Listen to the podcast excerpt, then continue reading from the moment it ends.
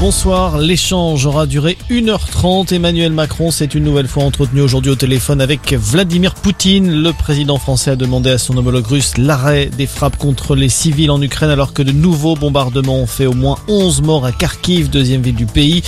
Emmanuel Macron qui a également exigé la sécurisation des axes routiers ainsi qu'une préservation de toutes les infrastructures civiles. Des points sur lesquels Vladimir Poutine a confirmé sa volonté de s'engager, précise ce soir l'Elysée. En attendant, au cinquième jour de l'offensive russe, eh bien, les négociations ont débuté entre Kiev et Moscou. Des pourparlers sont en cours à la frontière biélorusse. L'Ukraine demande un cessez-le-feu immédiat et le retrait des troupes russes de son territoire.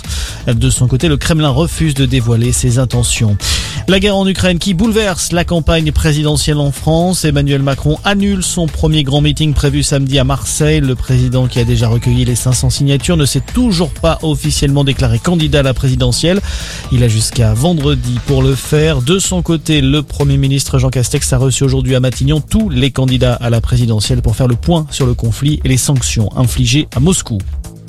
Dans le reste de l'actualité ce soir, plus de 3 ans de travail, 300 scientifiques mobilisés et à l'arrivée, un cri d'alarme, celui du GIEC, le groupe d'experts intergouvernemental sur l'évolution du climat a publié aujourd'hui un nouveau rapport. Il détaille les impacts du changement climatique.